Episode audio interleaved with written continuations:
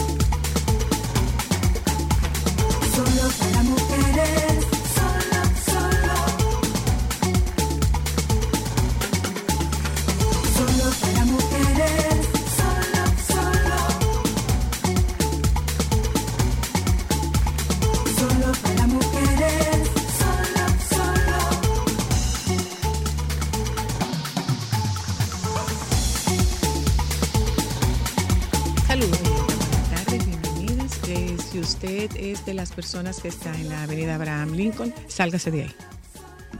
Sálgase En conclusión. de ahí. Sálgase de ahí, sí, porque ahí está bastante complicado el tramo del Abraham Lincoln comprendido entre cualquier sitio por donde usted lo vaya a coger. Cualquier sitio por donde usted lo vaya a coger. Pero mira, tú puedes- Cualquier sitio por donde usted vaya a coger la Lincoln está complicado. Entonces, usted hablar puede salir de ahí, sálgase. Si ¿Tú usted puedes se hablar con el capitán Bien, me- porque con bien. ese resumen, mi amor. wow. O sea, sí, Gracias de por tantas alternativas O sea, que le has dado a los oyentes y a las oyentas. No, yo no le estoy dando muchas No, no, no, alternativas por a las eso oyentas. mismo. Le estoy dando la única alternativa. Si usted está ahí, sálgase.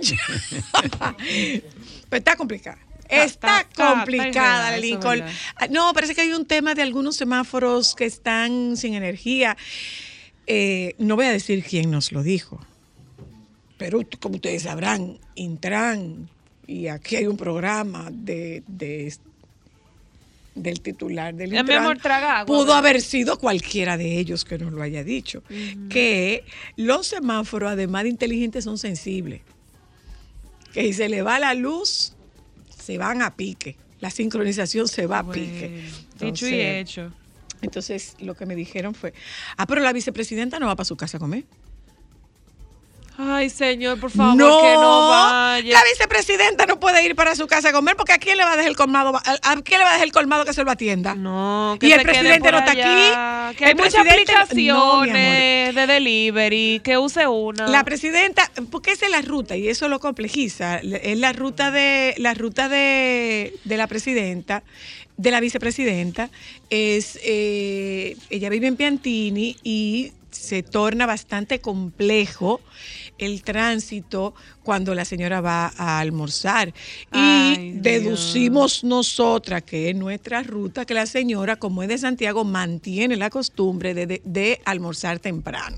si ella pone los pies ¿Cómo abajo se de la mesa almuerza? rápido. ¿Cómo se almuerza en el Cibao? En el Cibao al mediodía la gente tiene que estar comiendo. Entonces se complica el tránsito. Pero ahora le tiene que estar llevando la comida, mi amor.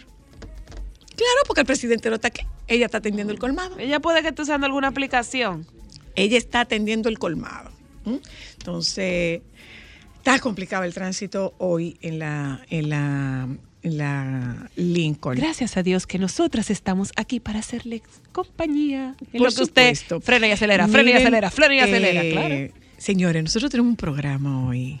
Este, este, este es un galán y no cualquier galán. Perdóname, Eddie Herrera. Pero donde tiene ni Cáfaro, no podemos decirle galán a nadie. Erasmo Cáfaro. Gracias, el esposo de. Cosete, míralo ahí. Gracias, Soyla, gracias. Nosotros vamos a hablar con, con Don Nini esta tarde, eh, pero antes de hablar con Don Nini, no acabo de entender por qué esta entrevista es por Zoom. ¿Es para no traernos la galletica? Probablemente. Para no traernos la galletica. Déjame saber, Paola, si es para no traernos la galletica, hija.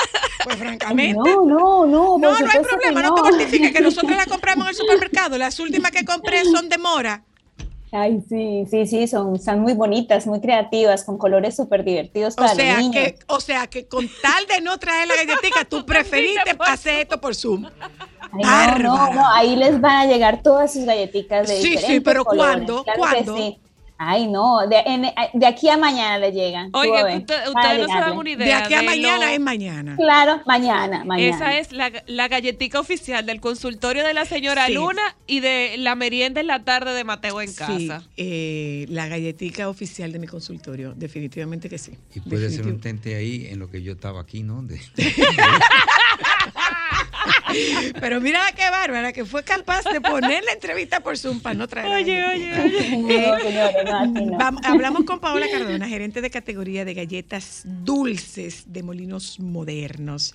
Eh, hay una alianza entre Dino y Crayola, ¿cierto?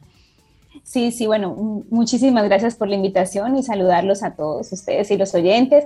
Y sí, súper emocionados y felices de contarles esta alianza que este año tenemos para la temporada Back to School con Crayola. Ustedes saben que Crayola es una marca, bueno, supremamente conocida, con más de 100 años de historia. Es una marca, pues, que, que cumple o que digamos nos complementamos en los mismos valores, que es pues darle esa diversión a los niños de una manera bastante sana, ¿cierto? Entonces estamos súper felices y orgullosos de tener esta alianza con Crayola, donde animamos a los más pequeños a ser los artistas del hogar y adicionalmente pues a divertirse con las galletitas que tú bien dijiste, tienen colores, el relleno tiene Sí. colores de que son súper divertidos, ustedes saben que para los Pero niños todo sea perdóname, colorido, Paola. Paola, te corrijo. Yo no me di cuenta que tenía color. No fui yo. fueron los niños. Fue mi nieto que dijo, tita, ¿es de mora? Ay, él estaba muy Es emocionado. de mora, tita, y estaba muy feliz enseñándole a su mamá que la Dino era de mora. Ay, sí. Estaban felices. Es que, miren, eh, la promoción es tan bonita porque tiene, cumple como con tres cosas. A. Una, darle diversión a, a los niños a través de esos rellenos coloridos. Ustedes ven que los niños cada vez que ven algo colorido son en- felices. Entonces, los rellenos de colores les dan una super mega diversión. Y adicionalmente, el paquetico de Dino tiene un sticker, o bueno, también puedes entrar directamente al landing de la página de dinodino.com.do y te inscribes y ya estás participando cada semana por 25 kits de crayolas. Ah, qué chulo. Entonces, es súper chulo porque entonces le das la diversión al niño a través de todo el color en la galleta, pero también las madres estamos contentas de que podamos ser ganadoras de esos kits de crayolas que sabemos que nuestros niños aman todos estos crayones y todos los colores de crayola. Y también ahí en la, en la página hay muchas plantillas donde por la medio de la aplicación pueden colorear. Entonces también hay diversión por ahí. Entonces, y adicionalmente este fin de semana, chicas, empieza una, un stand grande eh, en Megacentro, donde vamos, perdón la cuña, donde vamos a estar... No, eh, ningún perdón, te llega la stand- factura. Se llega directo. Llega la factura directa. Bueno, vamos a estar ahí también para que los niños puedan visitar este stand, hacer sus propias galletitas de colores, colorear las paredes eh, enormes. eh, entonces también todo este tema de diversión con esta alianza de Crayola está súper mega divertida en esta temporada. pues, ¿Qué tienen estos kits, Paola? Los kits son una caja de Crayola que tiene eh, hojitas para colorear, Ujú. crayones, pinturas, colores, o sea, tiene un- es una caja grande de, de- de Crayola con muchos, con muchos artículos de Crayola dentro. Ay, qué chulo. Entonces, Muy chulo. Se rifan 25 kits semanales, o sea, son 200 kits. eh, ya la promoción está, eh, finaliza en el mes de septiembre, pero los, los ganadores pueden eh, adquirir sus premios hasta finales de noviembre. Ay, Entonces, chulo. ha sido una promoción súper mega divertida. Y también algo muy bonito es que en las calles eh, también está la publicidad en, la, en los exteriores y fueron los mismos niños, invitamos a un grupo de niños a colorear ellos mismos la valla y esa valla fue la que se imprimió y se colocó en las calles. O sea que la verdad es que estamos súper felices de esta alianza. Yo los invito a todos a que compren su galletica y se inscriban para poder ganar kits de crayolas semanales y adicional pues denle la diversión a los chicos con ese relleno de colores. Una pregunta curiosa, eh, Paola. La- ¿Los rellenos de colores vienen solamente en, en- en la de vainilla? No hay dúo. Sí, mira, la de chocolate tiene relleno amarillo, o sea, es el mismo sabor, o sea, yo me compro la de galleta de chocolate y vas a verme igual, simplemente tiene color. Un color. La galleta de, ajá, la galleta de chocolate es eh, relleno amarilla, la que es la dúo o la duplex tiene relleno azul, la de vainilla es morada, la de choco vainilla es verde y la de fresa es como, esa sí es más tirando como a rojo, Muy pero cada sabor tiene un color diferente. cada ¿Cuánto sabor. tiempo tiene Dino en el mercado? 32 años. Wow.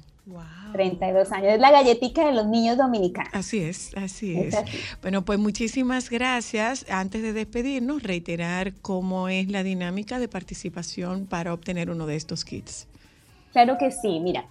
Comprando la galletica Dino de la promoción, o sea, la que tiene empaque de Crayola, hay un código QR que está dentro del empaque. Simplemente eh, con el celular ingresas a la página o también puedes ingresar directamente a dino.com.do, te inscribes y ya estás participando por 25 kits de Crayola semanales. Si los niños colorean las plantillas, más oportunidades porque tu nombre va a salir más de ganar los kits. Entonces los animo a la, también toda la información está en la plataforma de Instagram y Facebook de, de Galletas Dino y ahí pueden encontrar toda la información. O sea que anímense a participar, que la verdad que la promoción está súper divertida. Bueno, pues muchísimas gracias, Paola. Aquí te estamos esperando. Dijo don Nini Cáfaro que si hubieran llegado la galletica antes, él, él estuviera haciendo un tente ahí. Claro que sí, sí, sí, pero cuenten con ellas. La verdad que sí, mañana se las hacemos llegar. De verdad que sí, cuenten un con ellas. un abrazo, Paola, Igualmente, muchas gracias, Un abrazo, ¿eh? que estén bien. Bueno, que gracias a bien, ustedes. Nos vamos un momento a publicidad. Regresamos de publicidad. ¿Dice usted, señorita? Anina, pues. Ah, hablamos de cantantes. Sí, hoy vamos a hablar de biopics con Anina. Mm, ¿De ¿Tú, qué? sa- tú sabes quién es Anina? Esa es la hija de don Adriano Rodríguez, que es una cinéfila, pero no cualquier cinéfila. Debías darle seguimiento para que te enteres de todo lo que hay que ver. Eh, don Nini Cáfaro está con nosotras esta tarde. Ya volvemos. Déjame cambiar tus días y llenarlos de alegría. Solo para mujeres.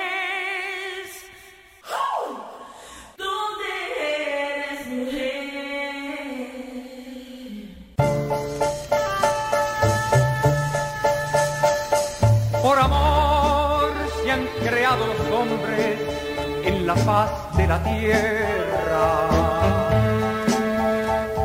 Por amor hay quien haya querido regalar una estrella.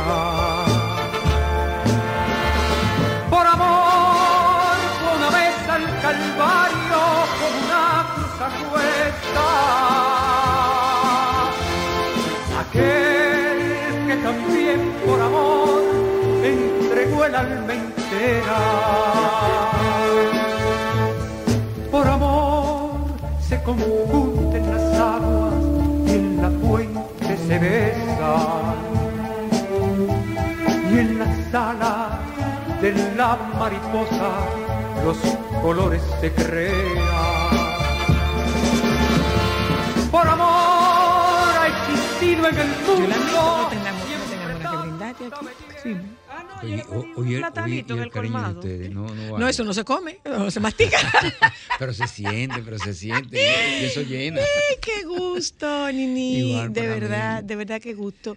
Eh, muchos años viéndonos, eh, muchos años me tocó compartir Claro, claro. eh, en Cuando labores eran una- chiquitica, chiquiticas, chiquitica, desde, desde aquellas famosas eh, Arriba la música nacional, Sí. que era el- el- aquella super fiesta de fin de año del, ¿Del puerto? De la Avenida del Puerto. Bueno, pero ¿Cómo se llamaba la compañía? Pero, pero, De la, la de los fuegos artificiales, Grundy. Que era, era- sí, sí, Sí, que- que era- que- sí, que era un espectáculo. pero aquel, aquel, aquel festival de música latina. Ah, no, claro, es que fuimos a México. Tú sabes que Eso lo recordamos siempre. yo le he hecho las historias a mis Échale. hijas de... y tequila para acá y tequila ya, para ya allá. les cuento, miren, ocurrió que eh, vamos a darle la bienvenida formalmente a Don Nini Cáfaro, a Solo para Mujeres. Esta, no- esta tarde nosotros tenemos el privilegio de tener a Don Nini para nosotras hacer con él un biografía en canciones. Pero en vista de que él lo trajo a colación, les comento, eh, cuando, se, cuando el Festival Presidente de Música Latina Sí. ya comenzaba a tomar forma y ya era la parte de, de la preproducción del festival, se hacían unas entrevistas a los artistas en sus en los lugares donde estaban Sí. mientras giraban. Exacto. Recuerdo que eh, yo no sé si llegué a hacer esa historia, que eh, fuimos a Plaza Garibaldi. Estábamos, sí, fue en Plaza Garibaldi, Sí. lo del tema del tequila fue en Sí, Plaza claro, Garibaldi. claro que. Ah, Yo, pero por supuesto. Él fue que hizo la tarjetica con el teléfono. no, seguro. William García, William García fue. Que fuimos a ver, específicamente fuimos a ver a, a- al hijo de Julio Iglesias. A Enrique Iglesias, a Enrique que se Iglesias. subía en una, una, Una plataforma, una escalera, en una- Bueno, de allá, de Bueno. allá me trajiste tú a mí un t-shirt de. Pues el, ca- Sí. el caso es que eh, yo los veo a ellos, yo, la que más bebe, los veo a ellos como muy apurados, con una tequila, con una sal, con un limón. Y yo decía, ay, una vez yo vine aquí y me tomé un trago que me encantó. Ah, pues vamos a probar ese trago. Y el famoso trago era soda dulce, eh, un refresco dulce Soda dulce transparente. transparente, un refresco dulce transparente con tequila. El trago se llama Moped. Ya usted sabrá lo que significa. ¿Y por qué le dirán Moped?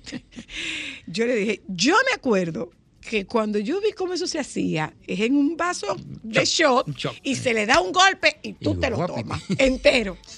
Claro, cuando se mezclaba con el azúcar, lo que tú bebieras azúcar. Sí, Pero porque abajo baja- estaba el tequila. bajaba el tequila y subía la soda. Éramos 10, yo creo. Y recuerdo que a William García se le ocurrió la brillante idea de llamar a uno de los camareros. Ah, pero William fue decirle- visionario en ese momento. Llamar a uno de los camareros y decirle, estamos en ese hotel y ahí está el dinero para que nos manden.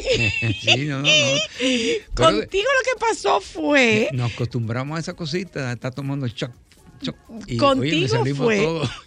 Choteado. Contigo fue que tú dijiste, eh, con, era, era con un mariachi que estábamos, y entonces tú dijiste, yo creo que eran tantas canciones, y apareció el dueño del mariachi con un papelito de este tamaño, le dijo, eran tantas, y se las, se las mencionó todas. No, no, la verdad que fue, una. fue una gira superbuena- linda, muy una muy bonito. experiencia. Y trajimos la- los artistas y eso, pero lo- ahí no se quedaba, sino que nos acostumbramos a eso y Eduardo Cruz. Eduardo Cruz, de Aire Humano. Y se le dijo, "Eh, Eduardo, no es lo mismo en México que el calorzazo que está haciendo aquí. Pues nosotros estábamos en el área donde había frío. Así, y, claro. y lo soportaba. Y entonces cuando llegamos a la casa comenzó a tomar. y, ¿Y dónde está Eduardo? Y se puso malo. Vaya historias que teníamos. historia muy bonita, pero Vaya bueno. historia. Eh, ustedes no fueron. Seguí yo con Fran, el camarógrafo. Nos fuimos Fran, eh, los dos productores, que eran Tony, no me acuerdo cuál era el Sí, otro. sí. eh, ese era del. Que eran dos colombianos, era un colombiano y un cubano. y un cubano, sí. Y eh, era ir a entrevistar al potrillo a la casa, que recuerdo que eh, no lo pudimos entrevistar ese día porque él tenía un show en Villahermosa. Sí. Y él amanecía en, en Guadalajara. Ustedes salieron para acá Sí, para y acá, yo me y te- quedé te- te quedaron. para ir a entrevistarlo a Guadalajara. Y decía, se para Tony, no me acuerdo cuál era. Era Henry Cárdenas. Cárdenas, que era y de Tony, Cárdenas no me acuerdo el otro. Bueno, Sí. pues Henry va al gate a preguntar algo. Y cuando le oyeron el acento colombiano, lo desviaron al cuartito. Dije, ven acá. Después fue el. Después, no fue en el gate, era la sala de espera, pero no fue en el gate, no habíamos llegado al gate todavía. Después va el cubano y pregunta por el colombiano. y dice, eh. por ahí mismo. Ven usted también. Al rato, yo que vengo del baño y pregunto, ¿y los demás dónde están? No, estaban ahí y yo voy y pregunto, ¿a usted anda con ellos? Venga. Teníamos muchas anécdotas. Sí, no, no, en- muy lindo, muy lindo. La Era, verdad un- que- era una época preciosa. La ¿eh? verdad es que, que era, era muy, era muy ambicioso. Claro. El, el hecho del montaje de ese- esos festivales y todas las actividades que hacía la, en aquel entonces. Sí, claro. Era enorme, enorme. Las activaciones. Uf, tremendo. Bueno, tú tenías que irte a, a- a entrevistar todos los artistas que contrataban por los diferentes años. Yo era el encargado de todo lo que era la prensa nacional e internacional. que cogí mi pela. Me acuerdo, mi- me acuerdo que, me acuerdo, lo puedo decir de manera indiscreta, que Talía dijo que no iba a la visita de cervecería y le dijeron, ven niña para explicarte, que ese señor que está en cervecería es el que paga para que tú te presentes. O sea que tú dirás si quieres ir o si, tú quiere no quieres quiere. ir. No, y ha- ha- ha- han habido muchas, o- hubieron muchas anécdotas lindas, lindas con, Sí, la verdad que sí. con los guardaespaldas de los artistas. Ah, Oye, sí. uh, sí, muchísimo. Sí, porque que ellos creen que los artistas son ellos Sí, también. exacto, sí, sí. Cogen muchos puestos, don los, Vaya, los, los guardaespaldas. Los guardaespaldas. Y después quieren ser los dueños del espectáculo. Lo que pasa es que afortunadamente eras tú que, que siempre tuviste ese, ese gran manejo a nivel de a nivel de relaciones públicas y a nivel de, de prensa y comunicación. Sí, sí, sí. Bueno, por lo menos la, la prensa eh, creía mucho en mí. Esa es la realidad. Y si yo le decía lo que sé, ellos sabían por qué yo lo estaba diciendo. Y tuve que poner en, en jaque a, a los encargados de, eso, de prensa de esos artistas, porque querían hacer barbaridades. Y yo andaba con, con un señor capitán ahí atrás que decía, vámonos y bótalo, sácalo de aquí. Y tenía que venir Augusto Ramírez. Con tu parsimonia. Augusto Ramírez para decir, mira, es que esta es relaciones públicas de, de- de- de tal o cual artista. Y ustedes, habíamos quedado en que ustedes me entregaban el, el- el- el cuarto de prensa y yo lo organizaba de acuerdo a como lo habíamos eh, Coordinado, Coordinado. previamente. para que no haya esos problemas porque la prensa de aquí se estaba quejando. No, Sí, y le sí, faltaban sí, el sí, sí, sí, respeto. sí, sí, Y- Entonces, eh, para que te- estemos todos igualitarios, bueno, pues tenemos que hacerlo de la forma que nos planeamos. Y como ustedes no me dicen tal o cual cosa, yo por ahí que voy. Nini, ¿cómo tú llegas al mundo de la música? ¿De dónde tú vienes? Eh, yo, lo que menos en mi vida pensaba era haber sido, estar en este mundo. Yo llego, por, bueno, porque tengo la- las condiciones vocales, ¿no? Yo siempre he dicho que en mi casa quien cantaba era mi hermano mayor. Pero eh, éramos hermanos sucesivos. eh, eh, donde estaba él, yo estaba también, cantábamos, hacíamos dúo y cosas de eso. hasta que llegó una oportunidad en Ciudad Nueva, que nosotros fuimos a- a un grupo de jóvenes que estaban ahí cantando, que se estaba formando un coro en la escuela Cantorón del Convento. Yo tenía, cuando eso, 11 años. Mm. Y ellos estaban cantando los, los granadas y todo eso que se cantaba. Y yo comencé a cantar con ellos y como yo tenía la voz de tiple, ¿qué es tiple? Para que la gente entienda. Tiple es la voz de niño como si fuera la soprano. Ok, ¿Tú ves? La pero es una voz blanca. La voz de mujer es niño, sí. Ok, una voz blanca. Entonces, en la escuela Cantorón se formaba y se formó eh, con hombres nada más. O sea, entonces para poder suplir esa, esa voz que era de soprano, tenía que tener niños. Ujú. Y éramos cuatro, cuatro muchachos eh, que éramos los tiples que hacíamos la voz de, de- de mujer. Ahí comienza mi vida, eh, por decir así, sacra, ¿no? Y, y de arte, con el padre Bello Peguero.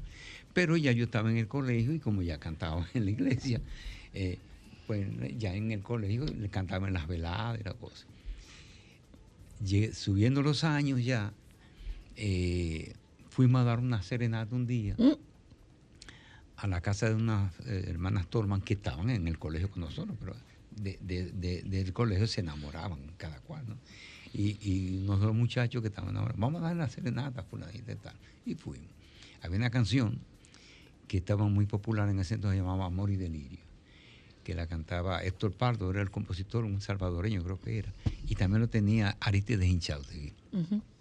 No, yo la canté. Pero en esa casa estaba de boarding la hermana de Solano, Carmen, y me oyó cantar. Y te estoy hablando del año 1959. Y Solano tenía un programa de televisión llamado La Hora del Moro. Ah, de la hora del moro. Entonces, Carmen le comenta a su hermano, ayer oí un joven, tú que andas buscando valores, que cantó esa canción que está cantando ahorita en chat, que, que está muy popular, cosa. Y, y precioso, pues, nadie la canta mejor que él. Entonces, pero tú, búscamelo, porque yo estoy ando, ando buscando. Me contactaron por la vía de que del colegio.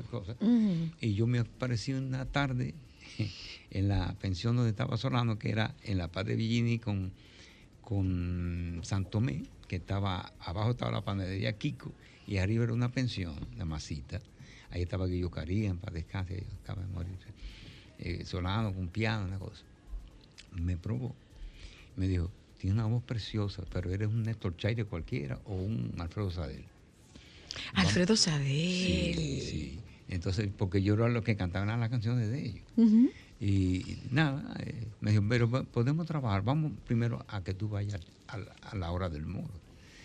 Yo me presenté a la hora del moro y fue un acontecimiento tan grande, bueno, que a mí me estaban esperando en la, esqu- en la esquina de mi casa, todo el barrio. me cargaron en hombro y cosas de eso. Bueno, Eh, al otro día, eso era los domingos, al mediodía, si tú pasabas esa prueba, el lunes te hacían una prueba con ya con un nivel de como de gala en la noche, un programa que había de noche. Y yo fui en la noche y canté, entonces ahí fue que me usted está contratado. Y de ahí en adelante seguí mi, mi siendo de que artista, porque el que le van a pagar, el que le pagan ya es profesional. Me pagaban creo que era 10 pesos eh, eh, por, por, por, por, por ir. Cada vez que tú... Por aparición. Esa, 10 pesos. Si yo iba dos veces, 20 pesos. Y así. Así comienza mi vida artística. Pero comienza siempre que yo me presentaba con mucha más aceptación cada vez. Entonces ya fui haciendo nombre. Eso te estoy hablando en el año 1959.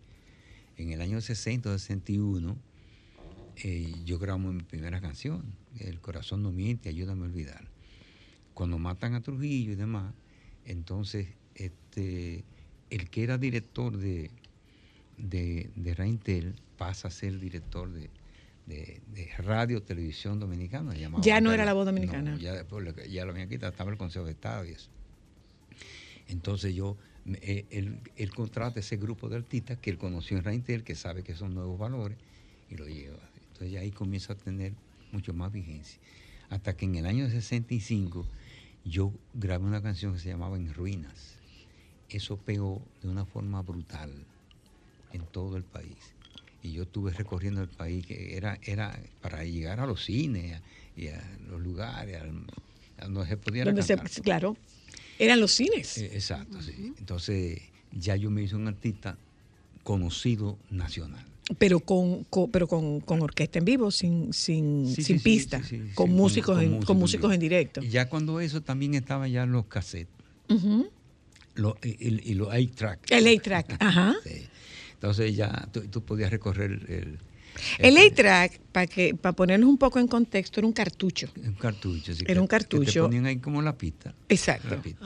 Eh, un- Y- digamos que un CD, Sí. pero Solamente la pero pista. La no, pista, no, sí. pero, pero era, Pero- pero era un cartucho, era un cartucho similar Al a lo- VHS. al VHS, solo que este no era horizontal, el VHS era horizontal, este era vertical. Vertical así. Oh, Era vertical. interesante. Y- y Yo lo conocí, ¿tú sabes con qué? Con, con Brasil 66, que era la música que mi papá oía a Tom Jones en, en el, En- en en el el A-Track, Y también se usaba la misma cinta, la, eh, eh, la cinta que te... la magnetofónica. Sí, Sí, tú llevabas tu cinta y ponías tu...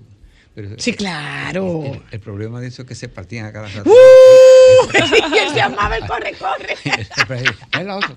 Dependiendo, dependiendo de cuántas veces se había tocado y había que salir corriendo para Sí. donde de Champ, que Eh, se eh, rompió la pista. Sí, el, el más inteligente de eso era Anthony Río porque él usaba una, una pista en un cassette, por ejemplo, la- una canción nada más, por si acaso. Por si acaso. Tráeme tal cosa, ponlo. Tráeme tal cosa, ponlo. Y así. Pero hasta que uno comenzó a tener ya el acompañamiento de, de tu, en la medida que tú ibas cogiendo un poquito más de auge, tú le decías, no, yo quiero cantar pero con música. Entonces ya venían los Jorge Tavera, los- los Tito ¿Tú nunca tuviste en, en Los Caballeros? No, no. No, no. Canté con ellos, pero no, no, no fui del plantel. Pero no como de planta. No. Eh, ahí estaba José Emilio, José el chino, el Joa, chino eh, Joa. hay personas, el mismo López Balaguer sí, sí, sí, don, don López Balaguer. Sí, pero no, porque yo, eh, la, la gente contrario a lo que piensa, como que conocen a Nini Cafra, el artista. Pero resulta que Nini Cafra no es el artista nada más. Yo, yo me de- mi, mi, mi, mi vida no fue el arte. Yo eh, me gradué. El arte fue tangencial, fue Sí, circunstancial. sí, lo que pasa es que fue... eh, ¿Cómo está compuesta tu familia de origen, Nini? Papá, mamá, ¿cuántos hermanos? eh, padre, madre y cinco hermanos. Cinco hermanos. ya de, de eso de esa familia este, padre y madre se fueron y un hermano se fue ya de- eh, en el tiempo de la pandemia no, no de pandemia pero en el tiempo Mm. murió hace, hace dos años casi van a ser tres ahora y ¿Y qué estudiaste? meditación de empresa yo me gradué en el 67 y la ejercí o sea, yo tuve 21 años en el Servicio Nacional de Erradicación de la Malaria. De esos 21 años, ¡Ah! ¿Cómo 10 así? 18 años fui administrador general. ¿Y cómo tú compartías ese, ese ejercicio con el artistaje? Lo que pasa es que el arte, eh, recuérdate que el arte era antes un día de televisión. Exacto. Y después, los fines de semana, tú podías perfectamente irte a los pueblos. Ya no había, todavía no, no, no estaba internacionalizado. ¿Qué había Yo- yo de salas en ese tiempo? ah, En, en- el 68, cuando, cuando. Pero ¿qué es lo que habían de sala? Mira, estaba el embajador. El embajador, Estaba... Aguiluz. El Jaraguate Sí, estaba el- también, el ¿no? Jaragüita, más que, más que el Jaragua. el Antes de que, antes de que hicieran eso que, Sí. que, que es eh, hoy día. Sí, Ah, era más pequeño de ahí. Sí, sí, es que, es que, No, él, que él pasa- creció con eh, cuando llegó el show de, ¿cómo se llamaba? De Ed Bachán y, y, y Sí, sí, que Cali Carlos. Cali eh, Carlos. eh, eh, Héctor cuando, de San cuando, Juan. cuando Héctor de San Sí. Juan. Es- eh, en eso, eso no, porque ya eso ya era un poquito más, más para arriba. Eso yo tuve ahí, un- el- el- me contrataron para hacer una, eh, eh, un mes, y tuve cuatro meses, porque era revista, se llamaba Hot Winter Night.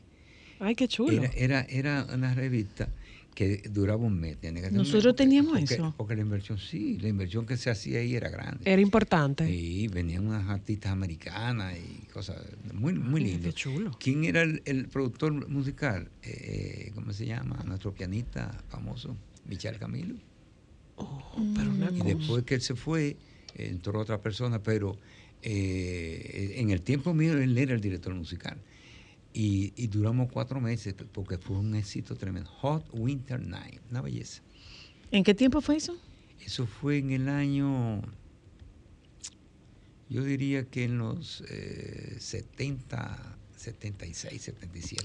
¿Y cómo, cómo entra, eh, cómo entra Cosete a tu vida? No, muy temprano. Yo conocí a Cosette cuando ella tenía 13 años. Oh Dios. O sea, cuando yo, cuando- en el año 1959 que yo te estoy hablando, ya yo tenía amor con ella. No me digas. Pero, Pepillito. Bueno. No, no, no, no, ni- no, ni- no, no. ni Sí, sí, sí, claro que sí. Ni siquiera estaba, eh, ¿cómo se llama? Eh, eh, aceptado, sino de barrio, tú ves. Y después que se aceptó, yo me casé en el año, tuvimos cinco años de amor. Eh, yo me vine casando en el año 62, por ahí. Hasta el sol de hoy. hasta el sol de hoy. ¿Con qué tú enamorabas a Cosete? Ah, Cuando dábamos serenata le tocaba a una. le, a ellas. ¿Quiénes conformaban ese grupo de la serenata, Nini? ¿Quién tocaba? ¿Tú tocas? No, no toco, no sé, para que tú veas lo que es la vida después ya, este, para no decir después de viejo, ¿sabes? No, Pero- pero esa es una de- palabra de- que no va a- contigo. a- en una misma oración no van Nini y viejo. Ahora que, estoy, ahora que No. estoy aprendiendo a tocar guitarra. Ah, sí. Porque ya como estoy prácticamente eh, jubilado en el sentido de que no, no voy a trabajar más, no voy a tomar horario, puedo cantar, porque el cantar no es, no es trabajo, es una, una satisfacción de, de uno poder, bueno, qué sé yo, enamorar la vida con, con el canto, pero no, no es una obligación. Ok. como era cervecería, como era el Teatro Nacional, como lo fue los 21 años que yo estuve en el en malaria, no. Entonces ya ahora yo si quiero cantar, canto, pero eh, he, he decidido aprender a tocar guitarra. ¿Y quién, quién componía tu grupo? ¿Era con, cuando daba serenata, era a guitarra nada más? Sí, ¿Quién era tu o- acompañante? o- o, eh, eh, ¿Bandoneón? bandoneón, y había muchos eh, eh, guitarristas que se me olvidan hasta los nombres, pero la primera persona que comenzó conmigo a- a- se llamaba Fernando Fernández, como, como el artista. Él, él tenía, él tocaba piano, pero también to- tocaba Bandoneón. acordeón. Y, y comenzamos a, a dar la serenata con ellos. Después la guitarra, se buscaban los guitarristas que, que pues, se supieran la canción de como eh, cuando puedan mis noches hablarte y logren decirte lo que eres en mí. Que esa que dice que te quiero, sabrás que te quiero. Esas son canciones que en la noche, porque ya, lástima que ustedes... Con la quietud eh, de la eh, noche. Estas jóvenes no saben lo que es serenata. No, porque ya, eh, no. Ay, yo me perdí de porque eso. viven en, en, En edificio, en edificios, hay torres y eso, claro, claro. No, y posiblemente No, no hubieran echado un vaso de agua desde No, no llega hasta ahí. No yo siempre soñé con eso. No llega. A mi mamá le daban con Tatico Enrique. era era A mi, la mi papá me daba serenata con. Tatico Enrique y con el cieguito. Es lindo, era lindo, lindo. La serenata era muy bonita y, tú, tú sentías que Se ha el perdido mundo esa tradición, ¿eh? la- las luces para oír porque era bien llevada. Y, y, pero además, con el tema de la serenata, que ese es un programa que nosotros debemos hacer, con el tema de las serenatas, eh, era, era un poco eh, la especulación. ¿A quién es? ¿A quién es? Sí, ¿A porque- quién es? ¿Por qué? Porque las serenatas no se dedicaban al principio. Sí. No. Antes se llevaban. eh, ¿Y eh, cómo se que- dedicaban? que- Explícale que- cómo era. que, eh, que había una persona que recitaba y le decía fulanita y tal, pues esa, esa es válida, ¿no? Pero cuando no, había gente que hacía serenata, tiraba su cosa ahí y, y en el barrio decía, ¿quién fue? ¿Y a quién fue? Porque no se dedicaba. Porque- Y que la chica no salía a la no, ventana que o la oía de lejos. La que sabía quién era, estaba ahí. Lo Sí, pero podía que- haber confusión. Tú Co- podías creer que era para ti, no era para ti, que era para la otra. ¿eh? Ay, así. no Pero puede también ser. hubo- Y te pagaban la- por la serenata, Nini. Mira, eh, en aquel entonces lo que tú le decías eran tiempos de vacaciones. Tú le decías, el que ponga un pote aquí de tiene serenata. Hasta que aparecía todo. Aparecían los potes que son de mano. Era la época del servicio, porque Sí. ustedes no saben eso, que la bebida era por servicio. Sí, entonces- o sea, tú tra- tráeme un servicio y tenía mm, una botella y tres refrescos. Sí. Eso era un servicio. Y bueno, dábamos hasta 10 serenatas en la noche. Hasta ¿En la 10. noche? Sí. Eh, eh, Sin paga. Sí, sí, sí. sí porque- ¿Qué diga que cómo era el nivel de eh, alcohol? eh, el nivel de alcohol se llegó tanto que yo, ay, me dio hepatitis. Sí. Pero antes de casarte o después de casarte, ya. No, antes de casarme. Ay, no, después de casarte te retiraron. Ah, sí, sí, no, no, ya después uno comenzó a tener ya. Cierto estatus. Sí, ya no se podía, ¿no? No, pero además- además de estatus. Además estamos hablando de que cuando eso uno no era profesional. Estamos hablando de los años 57. Eh, lo que 58, estaba era en gozo y en, y en Exacto. chulería. Y era en la parte de vacaciones. Era diversión. ¿Y te tocó alguna serenata para una enamorada? No por encargo, sino para una que fuera que tú la hubieras visto. Pero ¿Le diste, pero- pero- ¿le diste yo- alguna serenata, alguna, alguna tuya? no, no. ¿Dedicaste una serenata tú? No, no, no. Nunca. De la única dice nada tampoco sé. No, y es de verdad, es de verdad. El tiempo pasó. No, no, no, no, y es de verdad, no tengo por qué decir mentira. Mira, ¿cómo se mantuvo a lo largo del tiempo? Ya voy, Alejandro.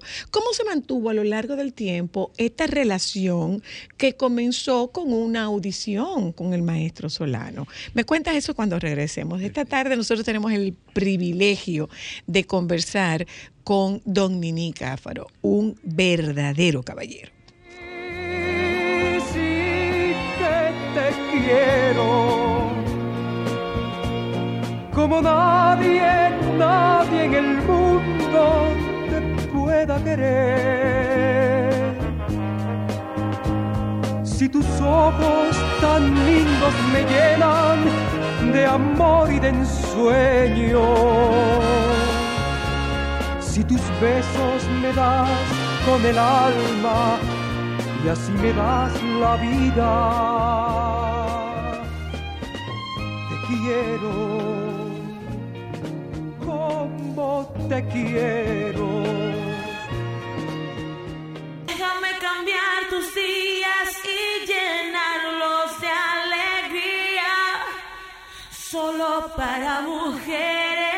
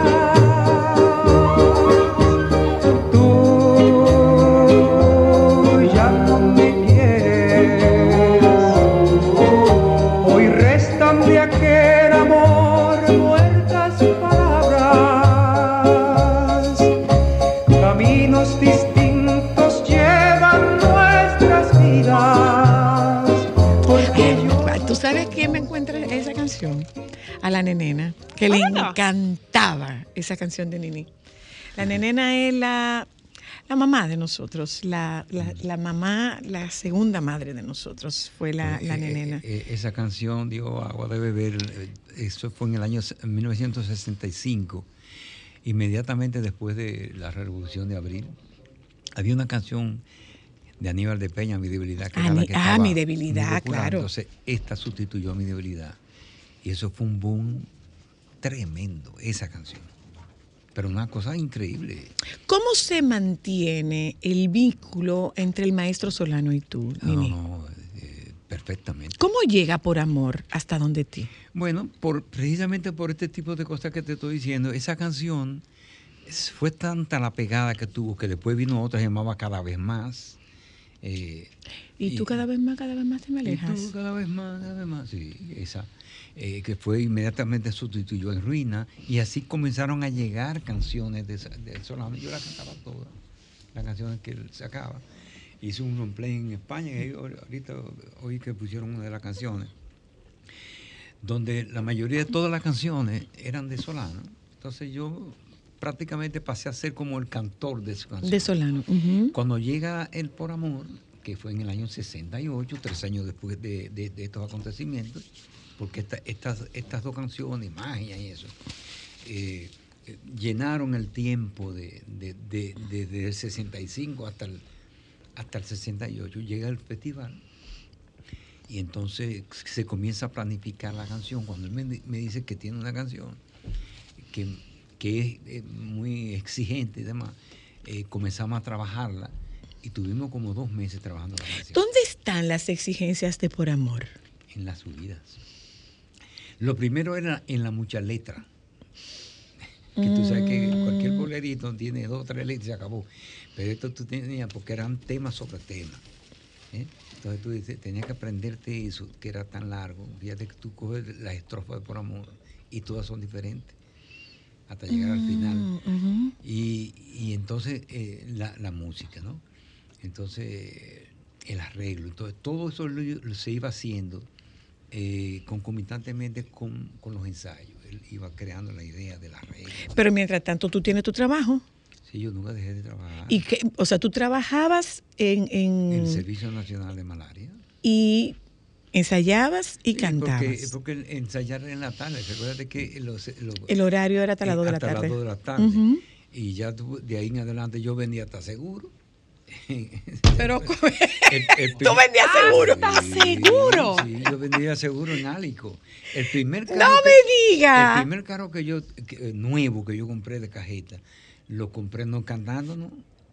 Era Que valga la vendiendo ¿Y a, seguro. y a quién tú le vendías seguro, Nini? O de seguro de vida a todo el mundo. Con Gabriela Caría, me acuerdo yo, se llamaba el, el gerente eh, de, de Álico en aquel entonces. Entonces, por, por lo mucho que yo vendía, eh, logré juntar para comprar un carro. Y me acuerdo yo un carro Isuzu blanco de, de gasoil, de los primeros carros de gasoil. Wow. Nuevecito de cajeta. Y, y mientras tanto, ¿qué iba pasando con tu familia? Pero ya con tu familia. ¿Cuántos son? Son eh, cuatro, cuatro, cuatro hijos, eh, dos hembras, dos varones. Y no, levantándolo yo... No, sigue, sigue, eh, sigue. entre- Cuatro entre- hijos, cuatro hijos. Eh, ¿Cuántos nietos? Ah, no, ahora, pero yo, cuatro hijos, ¿verdad? Dos hembras, dos varones. Hay siete nietos y una bisnieta. Él tiene una bisnieta, señores. Sí, una bisnieta grandísima. Pero espérense un momento. grande. vamos a hablar de Do- edad. 12 años. Vamos a hablar de edad, de la tuya. De la mía, 83 años, voy a cumplir ahora el mes que viene. Orgullosamente. Sí, pero yo no, porque es que la gente, la gente, la gente le tiene miedo de decir la edad, pero por Dios. No, no, no. Usted de la escuela de la ¿Qué- señora qué- qué? Luna. Oh, yo- espérate, pero, espérate. eh, digo, sí, eh, esta es la muchachita, pero, pero va, va por ese camino. Tú ¿eh? sabes lo que te dicen. Tú sabes que lo que dicen. Que tú te estás. eh, eh, tú eres, tú eres iniciándote, que tú No, estás iniciándote. Él es como Benjamin. Button. Eh, Él, es Benjamin Button. más joven. Eh, Nini, tú sabes que con el tema de tu edad hay cualquier clase de especulación. Y entre las especulaciones está que tú te desayunabas, no que te desayunabas, que tú cuando trabajabas en cervecería te tomabas una, una cerveza a A las, las 11 de la mañana. ¿Y qué ese era el secreto de la eterna juventud? No, ¿qué va a ser eso? Eh, si, la gente, si la gente supiera que yo me tomaba esa cerveza, y es verdad, yo tuve 26 años en cervecería, en los últimos años ya lo dejé de hacerlo, sí, pero los primeros quizás 18 o 20 años, la gente sabía que eran las 11 de la mañana porque venía el mozo con... Con su cervecita. Ahí va a dormir Nia, a beberse su pequeña. Y, y- y tú sabes qué yo hacía con esa cerveza. Era un vaso de cerveza. ¿eh? Cuando llegaba a las 12, estaba el- el- el- ya la parte final. Me quitaba el hambre. Ese es un truco. Porque ya cuando tú te lo vas tomando poco a poco, la última es ya caliente completamente. Te quitaba el hambre. ¿Y cómo tú te tomas? ¿Tú tomas cerveza todavía? Sí, sí, tomo cerveza. ¿Y cómo te la tomabas en ese entonces, Nini? Fría, muy fría, vestida de novia, El de, la botella. el de las 11, de las 11 era ah, eh, fría, pero terminaba caliente. Ahora, como yo da- hacía tour, y iba con eh, eh, comerciantes, estudiantes y demás, a hacer los tours de cervecería, este, eh, agarrábamos, cuando eran personas adultas, de la, de la línea de, de producción que sale fría, muy buena. Pero no, pues, ah, no la cerveza sale fría de la línea. ¿Ustedes sabían eso? Cuando sale de la línea sale fría. Que la cerveza sale fría de la línea. Y entonces Para no perder la- tiempo. La, llevaban a Para pa- no perder tiempo. La llevaban a, a pasteurizar, entonces ya ahí ya. Porque yo cuando llegaba ya, ya- salía. Pero tú, además, juegas tenis. Sí, sí, sí. Yo, yo he hecho deporte. ¿Con qué la- frecuencia tú estás, tú estás jugando yo- tenis, mira, Nini? Yo hice deporte desde que tengo uso de razón. Yo corría, en la normal yo corría, cuando me, iba a hacer ya bachiller, corría en el equipo de, porque yo, yo era flaco, muy flaco, tú ves. entonces era una casera. Jugué pelota toda la vida, jugué softball toda la vida. Y, y ya siendo adulto es que comienzo a jugar tenis. Entonces, eh, ah, anteriormente lo hacíamos con mucha frecuencia, tres veces a la semana, hasta, cuatro. Nos metíamos a las seis de la mañana y salíamos para trabajar, ahí a trabajar. Pero después, o en la tarde ya, y salíamos de noche. Lo podíamos hacer hasta dos veces al día. Porque el tenis es un, es un deporte que te subyuga, te, te llena. Eh, después de la pandemia este, he bajado un poquito la frecuencia, pero se sigue haciendo, se sigue porque hay que... Tú no, tú No, hay que dejar- hacer, hay que hacer tú no ejercicio. puedes dejar el deporte. Hay que, sí. que hacer. Volviendo, volviendo a por amor, tú defiendes la canción. Sí, claro. El- el- eran 30 participantes. ¿Quiénes estaban? Primer Festival de la Canción Popular Dominicana. Estaban todo lo que tú te puedes imaginar de los artistas dominicanos. Estaba. Luchi, Luchi, Cecilia, Rina. Wow. Rina, Rina. eh, José Lacay, Ay, Aníbal ¿por qué de de Peña, hacer? eh, todos los artistas de este país estaban ahí. Entonces, Luchi quedó en segundo lugar con una canción que se llamaba Encanta Mundo, muy linda. El mundo está lleno de gente. Este, Y entonces Ju- Julio César de Fillol, Luis Newman, toda esa gente estaba ahí. Eh, la canción gana el festival. Inmediatamente, ese es un gran hito porque es, es la primera vez que se hacía un, un festival organizado en el país. Ok. Ese es mi primer hito eh, artístico. Pero también tengo otro hito. Yo soy el primer dominicano que sale a cantar un festival internacional. Mm. En marzo del año 1969, o sea, cuatro meses después, yo voy a representar a la República Dominicana al primer festival de la canción latina en el mundo. Wow. Ahí habían, si mi memoria no me fallan, cerca de 60 países. Todos los que, tu- que tuviesen ramificación latina estaban ahí, toda América entera y parte de Europa, De Europa. que, Ujú. que tenía raíces latinas. Y yo gané medalla de oro. Éramos siete medallas de oro que se ganaban. Ese fue el, el festival donde fue Lucecita Benítez, que fue la que mayor puntuación tuvo, pero a ella le dieron la misma medalla que a mí. A José Luis Rodríguez, el Puma, le dieron la misma medalla que, que- que a, que a mí. Este, eh, y eh, Denise de Calaf, le llamaba una Sí, claro, Ahora, con una ¿cuál- mujer con unos ojos bellísimos. Graciosa ella. ¿Era dominicana o era No, mexicana, Denise Calaf? brasileña. Brasileña. brasileña. Y así, este, el- lo bonito de ese festival era que cada país llevaba dos representantes y dos canciones. Entonces, cada país se descalificaba. Por ejemplo, yo fui con Cecilia García. Cecilia ¡Guau! cantó su canción, sus dos canciones, yo canté mis dos canciones. Yo me acuerdo que yo canté una eh, canción también de, de Manuel Troncoso, aquel, un arreglo precioso que le hizo Bienvenido Bustamante. Y la que llevé, que ganó la medalla de oro, fue Está bien de Rafael Solano. Está bien, pero muy bien, un arreglo precioso. El, el gran director musical, José Sabre Marroquín, cuando la estaba ensayando, la hija en- entraba y le dijo, hija mía, oye qué lindo arreglo de, la canción. Eh, entonces, cada, eh, eh, yo saqué mayor puntuación que Cecilia, por, por ende yo me quedé representando para la noche final. Por ejemplo, eh, eh, Lucecita sacó mejor, más la mayor puntuación que Dani Rivera, que era el otro, y se quedó ella. Y así, José Luis se quedó, con- estaba Mirta, Mirta, no, no Mirta, Mirla. no Mirta, Mirta, Mirta Pérez se llamaba, ella, que, estaba muy popular. Entonces se quedó José Luis, así se iban quedando. Eh, y quedamos siete nada más, de. ¿Tú viviste de la- del canto? Sí, yo te puedo decir. ¿O que es, sí. o es un complementario? ¿O es un complemento? Siempre fue un complemento. Es un complemento. Pero, eh, lógicamente, como era un artista de primera línea, siempre tenía oportunidades. Entonces, que eh, esa, esa oportunidad me daba un complemento para yo poder decir, eh, vamos bien, para- pero nunca dejé de trabajar. ¿Cantas en la casa? Bueno, eh, sí,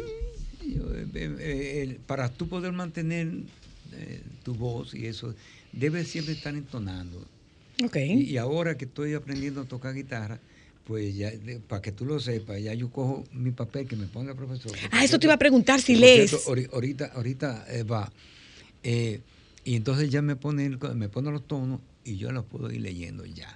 Le- to- o sea, ahora estás aprendiendo a leer Sí. música, antes no. A, le- a leer eh, eh, ya no es música, por- porque no es, pero sí te pone los, los tonos y tú ya tú coges Ok. los tonos y vas con la letra ahí mismo y la vas, la vas sacando. Por pura casualidad. Mañana tú haces un ejercicio mucho mayor, te aprendes todas esas cosas y tocas tu guitarra. Pero eso nada más que para uno, yo estar tranquilo. Para entretenerte. Entretener. Para, para seguir, pero además es otra cosa, es mantener ese cerebro en Ah, actividad, claro, claro. lógicamente. Eh, o te- te- yo quiero volver otra vez hasta, hasta por amor. ¿Sospecharon ustedes que por amor iba a ser eso? No, Lo que es. Jamás. ¿no? De- de- de- eh, recuerda que tú ibas a competir y realmente habían buenas composiciones. Este, el, el- arreglo que se le hizo a Cantamundo era bellísimo. Eh, eh, lo que pasa es que Solano fue muy astuto, él siempre lo ha dicho, ¿no? Él ya se sabía la, eh, ya se sabía la, la- como las normas de los festivales, ¿tú ves? Y entonces, ¿qué hizo él?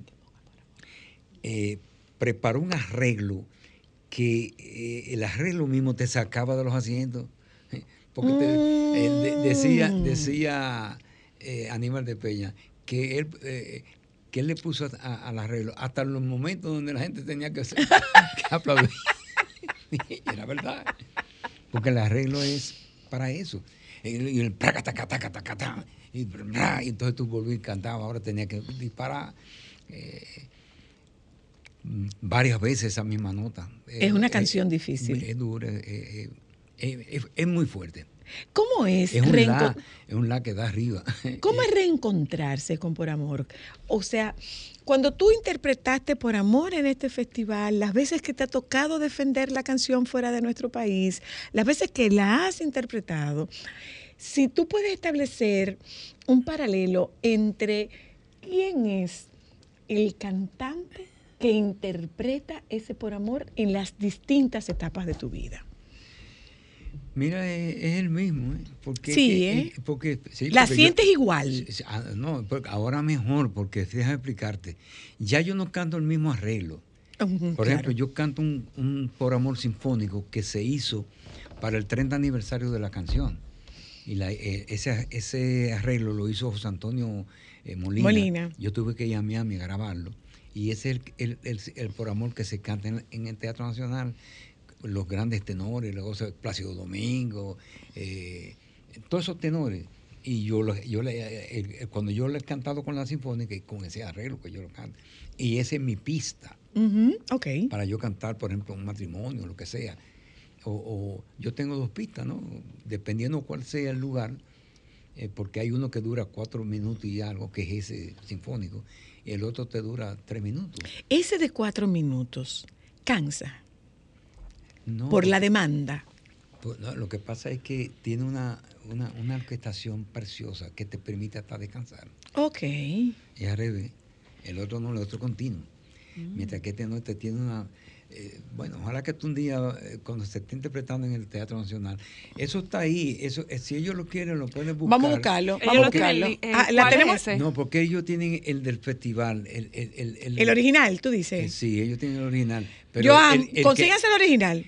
Pero no, yo no digo el original, yo digo el que era, el que es 30 aniversario de, de Por Amor, que es el de la colección de León Jiménez. Ahí es que está ese. Y, y cuando yo lo grabé después de 30 años y se lo presenté a Solano para que él lo oyera y era su pito Y lo bueno, aprobara. Y se puso a llorar. No me Porque él no creía que yo podía interpretar esa canción después de este 30 años con la fuerza con que yo lo canté. ¿De dónde venía, esa, re- ¿De dónde venía esa fuerza? de lo que sabe el ejercicio, yo, yo, yo, aprendí a cantar después con, lo, con el diafragma. Con el diafragma. Sí, claro.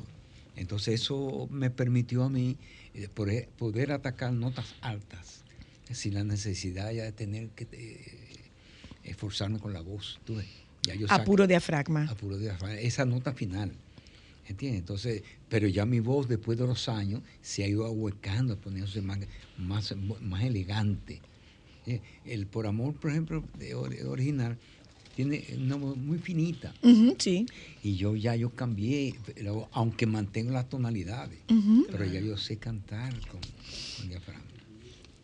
¿Cuánto te tomó aprender a cantar con el diafragma? No, la experiencia de la vida, el mucho cantar. ¿Por conciencia o por no, necesidad? no, eh, eh, lo otro era que también yo decía, pero ven acá, una vez a mí me dio un problema de, de sinusitis y yo dije, bueno, hasta aquí llegué porque se me salían gallitos y eso. Entonces, ah, eh, porque no cantaba con diafragma. Pero los compañeros como Henry Lai, Mm. eh, Doña Ivonne, Asa, eh, y así me fueron dando trucos, porque yo nunca fui a escuela, yo nunca he ido a escuela de canto. Ok. No, yo he sido así, mi voz es así, es natural. Y aprendí el mismo Ariti de Inchaute. Entonces yo, eh, ponte en la pared, prepara y busca la forma de que no, se, no te despegue de la pared. Unos trucos que, que hay. Y tú lo fuiste poniendo en, en acción, en- practicando, practicando, hasta que ya sabes, sale la voz. ¿Algún ritual tiene Nini Cáfaro? Sí, sí, sí, yo tengo. ¿Cuál es? Eh, ¿O lo- lo alguno o lo- lo- algunos? Lo, primero es que soy muy nervioso cuando voy a cantar. Todavía. Sí, todavía. Yo, recuerdo haber entrevistado a don Marco Antonio Muñiz y preguntarle a Marco Antonio Muñiz, creo que vino para el 25 aniversario del show del mediodía, creo, que lo celebraron en el Teatro Agua y Luz y tuve la oportunidad de, de presentarlo y de entrevistarlo, una relación muy estrecha de él con José Augusto también, Sí, muy, sí, muy, sí, muy estrecha. Y le pregunté a, a don Marcos Antonio, que si él se ponía nervioso para cantar.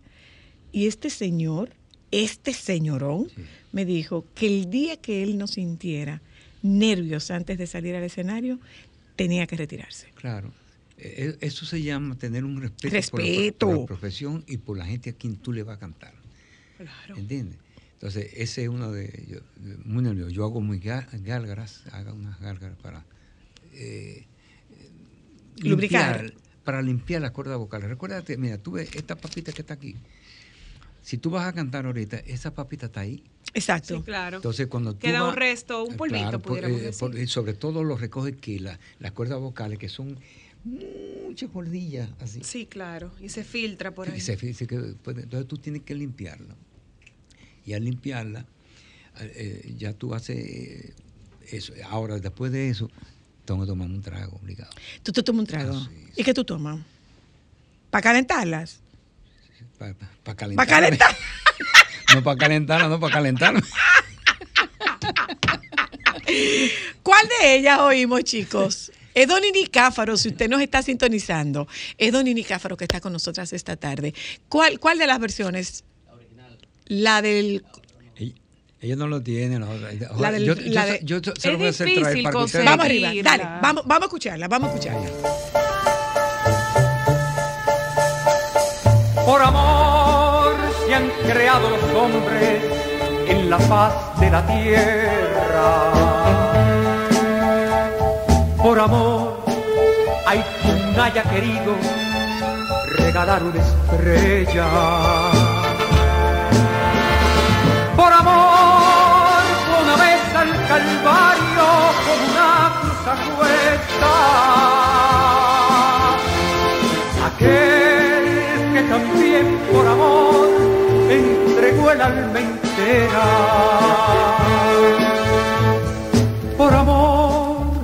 Confunden las aguas y en la fuente se besan. Y en la sala de la mariposa los colores se crean. Por amor ha existido en el mundo siempre tanta belleza. Y el color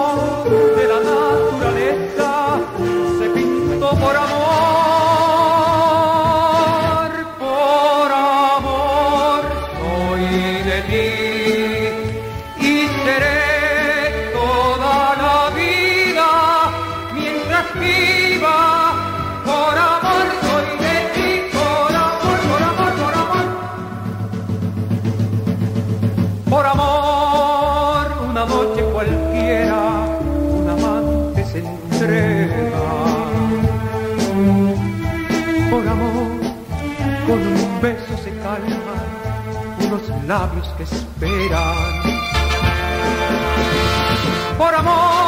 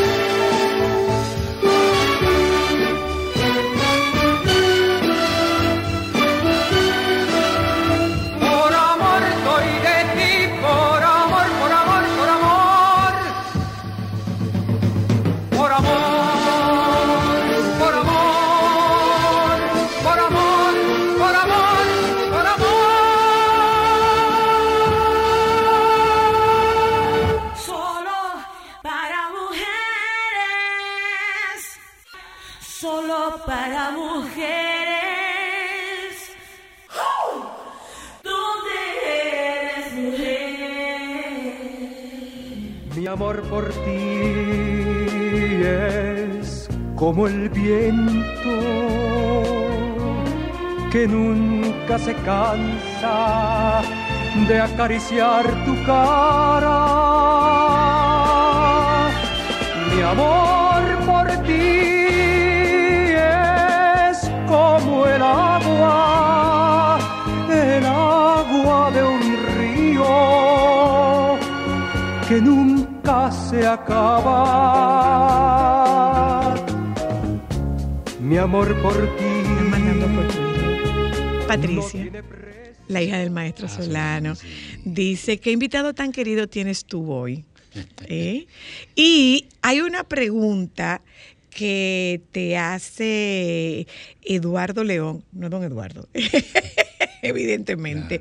Este es Eduardo León, es un tuitero, dice, me encantaría que le preguntes a don Nini de qué material está hecho un hombre como él, que pasando ocho décadas parecer- pareciera que solo le han pasado cinco, más, a- más ahora que lo acabo de escuchar diciendo que el alcohol le pasó factura a su hígado.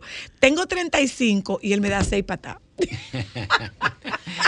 No, pero no, pero lo, lo del alcohol éramos muchachos todavía, por, por necio, por estar tomando eh, de, de- de temprano, de que por ser... eh, De serenata en serenata. Y claro, tú no podías to- tomarte de que tiempo de romo. Eh, éramos muchos, sí, pero eh, éramos muy jóvenes para eso. Pero no, Nini. hígado está perfectamente bien ya después de... Me, me decías antes de irnos, a mientras estábamos en publicidad, me contabas que hay momentos en los cuales tú te reencuentras con Por Amor y escuchas Por Amor. Sí, sí, o sea, tú sabes, eh, esa canción marcó mi vida artística, ¿no? Eh, e inclusive me, transportó a, ser un artista internacional. Eh, y yo me pongo a pensar muchas veces, y sobre todo cuando he pasado por el Ministerio de Cultura, que ahí fue que se originó, lo, que era el Partido Dominicano, ahí era que estaba él. Y, y a veces yo me cierro los ojos y, y me, me, me Te veo- transportas. Me transporto a, a ese momento. Y, y hay una, una grabación que está con los aplausos y todo. Con todos los aplausos. El, el original que tiene Amucaba. Amucaba. fue Wow. porque era de Amucaba. El, El festival. Tienen los aplausos y todo. Festival Eh, Amucaba de la eh, canción. eh, sí, el, el- el- cuando yo la canté como la cuarta vez, ya el público se la sabía. Esa misma Que la noche- tuviste que cantar cinco Sí, veces la misma sí, noche. La misma noche. Pero ¿y cómo? Una canción tan difícil. Bueno, pero el público, "Oh, otra vez, otra vez, otra vez. Y, y- y en, una, en una que estábamos cantando, que estaba todo el mundo cantando la canción, de la emoción, a, a mí se me olvidó, me equivoqué, porque estaba oyendo al público y demás. Y esa era la que, pues la- eso lo grabaron en vivo. Y sin embargo, no había, no, no, no hubo televisión, no hay nada Que lo registrara. vi- visual. no. Creo que doña Leonor Porchera de Brea, el doctor Brea, tenía con una camarita que había tomado eso, pero no, no estuvo en la televisión. Una pregunta. Y eso don se perdió. Cuando usted la canta, ¿usted piensa en alguien? No, yo, yo pienso primero en que tengo que atacar la letra y no equivocarme.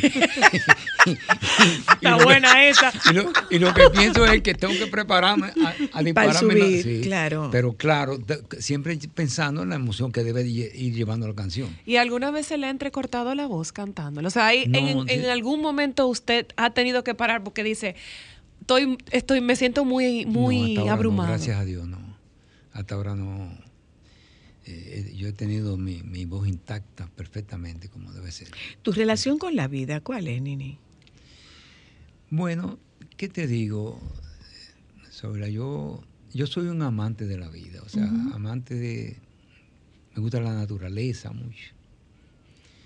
Eh, creo, creo en la sinceridad de los amigos, eh, que es muy importante. Se te han muerto muchos amigos. Muchos amigos, eso Ay, sí. Muchos va, amigos. va creando pequeñas heriditas eh, en el alma de uno, porque al fin y al cabo uno eh, tiene que ir pensando que va caminando poco a poco. Estás más cerca del final que del Claro. inicio, Eh, lógicamente. o sea, y eso tú tienes que, que aprender, tú, meterte en la cabeza que tiene que ser así. Pero en el interín, tú vas viendo que se, se han, se han ido yendo personas que han estado tan cerca de ti. ujú. y, eh, sobre todo la, la que más pena me daba en la vida, pues mi, mi hermano, Claro. que era el gran compañero que yo tenía todas las tardes cuando yo salía del teatro. Eh, él tenía una banca de, de- de deportiva, ahí jugamos dominó y todas esas cosas. Y, y nosotros nos criamos, éramos cinco hermanos muy unidos. Y la falta de, de- ese eh, eh, te pone a pensar que, bueno, ¿dónde estará? ¿Dónde están mis padres? ¿Dónde están los que se han muerto? Eh, no es que te lleva la tristeza a la muerte, ¿no? Pero, Dame la pero, pero, ¿no? pero, pero tú piensas que un día te- tendrás que ir tranquilamente y, te- y la nostalgia y la, la- la pena de, de no tener los amigos Claro. o los familiares que se te han ido, en fin. Y, y- y la idea de faltar tú, de faltarles a los tuyos. Bueno, yo creo que eh, mi familia está muy clara de que no tan solo yo, ya mi, mi, esposa tiene 79 años. eh, ellos saben que tenemos que irnos. Eh, la única satisfacción que uno se lleva es que si yo muero sé que no, no, no queda mal, en el sentido de que primero lo hemos aprovechado a ellos le hemos dado todo el cariño, todo el amor eh, y el calor que se le debe dar a, a los hijos y a la misma familia. Eh, y segundo, este, más bien que mal. Te han este, aprovechado a ti. Claro, claro, yo... eh, Y usted ha dejado un legado, o sea, usted tiene un buen legado. ese es un, es un legado que ellos tienen que defender. Claro. Eh, Recuérdate que la familia Cáfaro es, es muy corta. Es corta. Somos cinco hermanos, el padre, mi padre murió, ahora somos cuatro hermanos. La ramificación de esos varones son los que van a sostener ese apellido. Y hasta ahora somos, de, de mi hermano mayor hay un cáfaro, de mi otro hermano, que el que murió también hay un cáfaro, de mis hijos ya Hay dos. hay, eh, tres por un lado, eh, tres, cuatro. Eh, de, de mi otro hermano hay, hay uno. O sea que tú te Hay ver, permanencia. hay como, como 12 cáfaros. Hay, pero hay permanencia. Sí, claro. Hay, un- hay una permanencia. Hay una permanencia. Pero que lo defienda, tiene que defender sobre todo lo que yo he sido en la vida, una persona completamente clara en mi actuación, en mi accional. Eh, he sido honesto con mi vida, ese es así. He estado en lugares, en puestos donde si, he- si hubiese querido ser lo que han sido otros, este, Lo hubiera sido. lo hubiera sido. Sin embargo, eh, eh, defiendo eh, el haber sido un hombre probo en ese sentido. En el juego de la vida tú estás ganando. Eso sí es verdad. Sobre todo le, le estoy ganando a la vida porque me, me- me ha permitido estar más allá de lo que se supone que el- es el común denominador. Claro. Ya hace rato que... que eh, Por un tema de expectativa, 70 claro. Deben estar afuera y eso. Yo tengo 83 que voy a cumplir ya el mes que viene. O sea, tú te acuestas y duermes tranquilo. Completamente. Y te despiertas sin sobresalto. También. A eso debía aspirar cualquier ser humano sensato. Mi almohada es mi confidente de, de todo. Yo no tengo nada- me duermo inmediatamente. ¿Por qué? Porque no le debo nada a nadie. Lo que le puedo deber a, a- a- a- mis amigos, a mi, qué sé yo, al, al país, que me haya querido tanto, eso le debo agradecimiento. Pero decir que tengo enemigos y que he tenido, no, no he tenido. Tú sabes que este, este ha sido un ultra mega privilegio. Y si no lo sabes, yo te lo digo. Este ha sido un ultra mega privilegio porque no siempre tiene una la oportunidad de manifestarle ese agradecimiento al que tú haces alusión. De mi generación, gracias por todo lo que has brindado musicalmente. Desde, desde la plataforma de lo laboral, gracias por la calidad, la calidez, la elegancia y la distinción con que siempre he sido tratada por ti. Y en este momento, como entrevistadora, gracias por el privilegio, porque este es un privilegio para nosotras. Gracias, Sobra, gracias. Yo creo que nada, eh, soy contigo lo que he sido con la vida y con toda la, la gran cantidad de amigos que he logrado hacer. Y gracias, y vuelvo a agradecerle al, al pueblo, al público, a la República Dominicana me- y a todos los que me han aplaudido y me han querido, tanto como artista como, como Él puede compartir la fórmula de por amor, pero la de la eterna juventud, no sueñen, búsquensela. Hemos conversado con Ivy Cáfaro esta tarde. Gracias a ustedes por habernos acompañado. Quédense con los compañeros del Sol de la Tarde. Ven a trabajar. Ven a trabajar. Mira aquel allí que no, que él no va a trabajar. Eh, gracias por acompañarnos. Les pedimos que por favor se queden con los compañeros del Sol de la Tarde. Hasta mañana. Por amor, una noche cualquiera, un amante se entrega.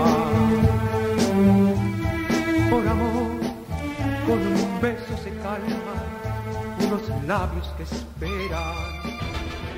Sol 106.5, la más interactiva. Una emisora RCC Miria.